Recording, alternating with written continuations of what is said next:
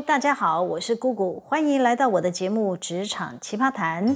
上一集呢做了二十一分钟，实在太长了，我已经精简再精简，发现再剪下去大家会听不懂我的故事，眼看都要延误周日更新的承诺啦。哎，剪完录音档以后，我才想到应该要做成上下集哈，哈哈哈，真是的，不知道自己当天在纠结什么。好啦，距离上一次。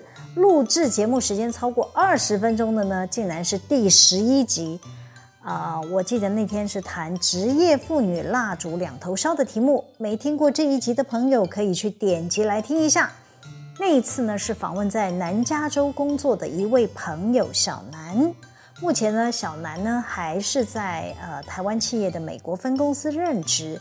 我们是国小到国中的同班同学，想法都很接近。都是属于劳碌命的那种啊！我自己从出社会开始，一直到结婚生子啊，除了请产假有休假超过两个月以外，基本上呢没有长时间离开工作岗位过。我的个性就不是可以为了照料家庭牺牲工作的人，即便真的需要我辞职在家带小孩，我也可能把我家搞成了一个店面来做生意。或者是改装成呃手工的工厂，我希望我能利用时间产出可以卖钱的东西都好啊，让照顾家庭与赚钱工作呢都能兼顾。可能有人听到这会觉得姑姑姐你会不会太爱钱啦？不是啦，一来是呃家中食指浩繁嘛，开销太大了，我得工作贴补家用。我要是不出来工作，我就没有钱付账单呢、一家老小得说衣节食过苦日子，那保证会每天吵架，家庭也不会和乐。别说钱不是万能，没钱确实万万不能。大家听过“贫贱夫妻百事哀”吧？就是这个道理啊。二来呢，我也喜欢工作，到企业上班做点事，跟长官同仁互动。帮别人解决问题，甚至斗智斗勇都好啊，证明自己脑袋还可以应付，没有被后浪推死在沙滩上。这也是我发现出来工作的乐趣。即便啊，工作中老是遇到爱搞事的奇葩、乱放箭的小人，只是跟他们耍耍嘴皮子，电子邮件寄来寄去，我都觉得很有趣。不久前呢，我在金融圈服务的朋友 V 小姐怀孕了，准备明年迎接龙宝宝。大家恭喜道贺之余呢，我听到 V 小姐呢跟她先生说：“呃，我可以生完孩子就不用上班了吗？我打算在家带小孩。”V 小姐的先生呢，赶忙打消她的念头说：“啊，不行啦，你要持续上班啦，你不工作这怎么行？”哎，V 小姐的先生是担心家里的经济重担都落在她一个人的身上，这样的风险太大了。我其实蛮站在她先生这边了。我等 V 小姐先生离开之后呢，也加入了劝说的行列。我就告诉 V 小姐说了，你可以只请几个月的育婴假，再出来工作，不要脱离职场太久。你的公司也好安排人力来分担你的业务。你要是想辞职专心带小孩，等孩子大了上学了，你想出来工作的时候，你可能会发现自己跟不上人力市场的需求哟。V 小姐看着我，不可置信地问：“怎么可能会跟不上呢？”我举了自己身边的朋友的例子，告诉 V 小姐：“我说啊，我有个同事为了陪先生出国念书，全家搬去了国外。”他不过离开台湾一年多吧，再回到台湾就很难找到工作了。他曾向我打听回国任职的机会。由于啊，他离开的时候，我们公司正在架构财会系统，他都没有参与新系统的训练。加上啊，他不是申请留职停薪嘛，公司内也没有缺额可以安排。他找工作找了很久，找不到适合自己的。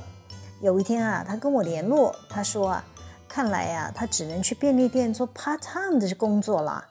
李小姐听我说完朋友的故事后，想都没想，直接回我说：“那是你朋友个人竞争力有问题。”李小姐一语突破盲肠。没错，倘若你是职场老板们喜爱的关键员工，你根本不用担心育婴留停回来，你的位置还在不在？但我要坦诚地告诉大家，我在职场看到的多数现象是，大约有八成的人都不是老板心目中的爱将，大多数的职位都可能被其他人取代。即便现在法令对育婴留停的父母很友善，可以留停半年，由政府呢按照劳保投保工资给付过六个成的薪水，但真正敢申请育婴留停且超过六个月以上的人啊，毕竟还是少数。因为啊，这在多数的企业里是不可能为了一个人长期保留职缺不补人的。势必得要再去招募其他的新人进来递补，尤其这几年啊，都是缺工的状态，人力难寻，企业就得承诺要给新人正式的职缺。于是啊，申请育婴留停的人，当留停期满要回来复职的时候，他可能无法回到原来的工作单位去做自己熟悉的业务。比较有良心的企业可能会安排他们。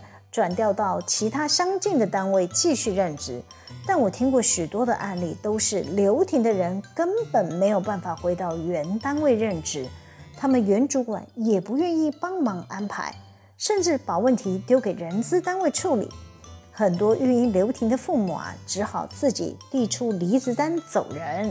他们的说法都是不想给公司添麻烦啦，所以啊，我都会鼓励我认识的年轻朋友。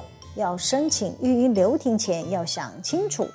虽然说啊，法令允许也是所有新手父母的权益，但要是请太久，哦，这边指的太久就是超过一年以上了，不见得对自己是有利的。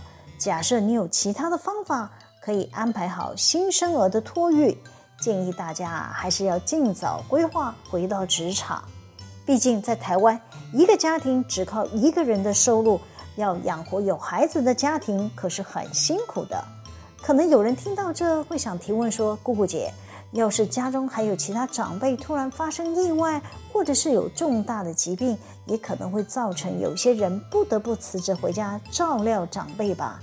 遇到这种情形就没得选啦，还是得为家庭放弃工作啊？好问题。”在职场的朋友们，当你的家庭遇到前面提到的状况的时候，你会选择放弃工作回归家庭吗？当你选择放弃工作的时候，家里的收入锐减，要如何维系原有的生活品质？会不会衍生其他的家庭问题？都是值得大家深思熟虑再做出决定。我的身边总是有太多类似的人生教材。可以拿来提醒自己，如果是我遇到了，我会怎么做出选择呢？我自己的妈妈目前高龄八十岁了，他在十年前搬来与我住在一起的时候，我时常提醒他，他得要好好照顾自己身体健康。他要是生病倒下来了，我是没办法辞职不工作啊，放下一切专心来照顾他。我可能会选择送他去安养院。假日再去探望他，我说的是很直接现实。刚开始啊，我的妈妈听到我这么说啊，一脸不高兴地回我说：“我才不要去安养院嘞，你干脆让我死一死比较快啦！”啊哇哇，这是我们母女俩对话的日常，我都是口无遮拦跟自己的母亲讨论生老病死的大事。后来呢，我找了很多次的机会，慢慢开导我妈。我说啊，假设你不关心自己的健康，就会变成我的负担。你想想哦，我还要缴房贷，我还要供小孩读书，家里还有生活开销要支付。你要是心疼我，想帮我，就是好好照顾自己，不要把自己弄到频繁的进出医院，甚至搞到卧床不起啊！我为了要给你更好的照料，不是请外籍看护，就是要送你去安养院。这些对我来说都是多出来的开销。当我都说成了这样了，自己的妈妈就会知道，为了不要给自家的小孩添麻烦，他得好好运动，照顾自己，注意饮食，该忌口的、该控制的都会特别小心。只要他的身体健康，生活能自理，就是给他孩子最好的礼物。但不是每个家里的长辈都会这么想，或者是说，突然来的意外，在本来平静的生活中掀起了波澜，大家还是要冷静、智慧地面对。我以我家婆婆跌倒为例吧。前几年啊，我的婆婆摔了一跤，带她看完骨科之后呢，发现有脊椎骨裂的情形。老人家年事已高了，医生也不建议开刀，就希望老人家呢多卧床、多休息。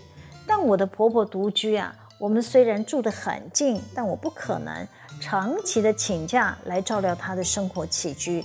因此呢，我就跟夫家的兄弟姐妹商量，是不是呢先申请政府的长照，或者找外籍的义工来照料。但婆婆都不愿意。有一天啊，我陪她去医院复诊。顺便带她去复健散步，她感性的开口对我说：“呃，我希望你能把工作辞了，回来照顾我。”啊！我当下听她这么说，真是千百个不愿意呀。但我知道我不能直接拒绝她呀，会伤老人家的心嘛。于是啊，我就换了个说法，打消婆婆要我辞职的念头。在这里呢，不是要靠北夫家的婆婆是如何苛刻的要求媳妇。而是我想分享的是，每一个人都可能会遇到这种情况。当你的家人可能是亲生的父母亲，发生了急难重症的时候，家人们能不能平心静气讨论出一个公平合理的方法，又能各自维持正常的生活？这里指的正常，就是所有的家人都还是能如常的在自己的轨道上运转。该上班的继续上班，还在念书的继续读书，生病的家人也能获得专业的照料，这是我说的正常生活。我知道这不容易，每个人都有一套算盘，会先算自己得到多少或者失去多少，算着算着就会去找哪一个人是对家里贡献最低的人。比方说，有的人会对最弱势的那一位手足或者是亲人说。你工作赚的钱最少了，你领那一点薪水呢，跟请个外籍义工差不多啊。不如我们几个兄弟姐妹贴钱给你啊，你就辞职回来照顾父母之类的，叭叭叭，完全不顾那位手足是不是有自己的家庭需要照料，人生还有没有什么规划等等的问题。尤其负责照料生病的人，生活的重心都只有面对病人。万一没有人手替换喘息，长期下来，那些照护者也容易有忧郁的情况发生。这些状况都值得每个有需要安排长期照护的家庭成员审慎思考，再做出公平合理的决定。回到我如何说服婆婆，我这个媳妇可以不用辞职，还能照顾她的故事，其实很简单。只要态度诚恳，告诉长辈说：“如果需要我辞职，婆婆你得付薪水给我啊，不然我要缴房贷，我还要付生活开销，这些钱啊，算一算一个月大概需要多少钱？诚实的向她报个价吧。”他就回答：“退堂鼓啦。”可能有人听到这会觉得：“姑姑姐，你这样是故意逃脱做媳妇的责任吧？似乎不太好哦。”且慢且慢，大家别误会，我是真实呈现我的经济问题，而且啊，我还提供另一个解决方案跟长辈沟通啊。我说啊，我愿意分摊请外籍看护的费用，这样是不是对大家的经济压力都能减轻一些呢？每天我下了班还能过来这里探望她，我家婆婆也是会精算呢。假设她要付我薪水五万块，但看护的费用呢，大家共同分担一下。他可能出不到一万元，哪个比较经济划算？他当然是清楚明白呀。我先把老人家搞定了，后面的兄弟姐妹呢，也就会很快有共识。我就顺势解决了家庭长期照护的问题，不需要为了照顾家人而要牺牲某一位子女或媳妇的人生吧。这是我的做法，不代表适用每一个人，大家可以参考。如果你正在面临选择的十字路口，还请多跟家人好好沟通商量喽。好啦，今天先分享到这里。喜欢我们的主题吗？可以帮我们留言、按赞、分享、订阅，每周日都会有更新的内容在各大 parkas 平台上传哦，请大家要记得追踪我。谢谢大家的收听，我们下次见喽，拜拜。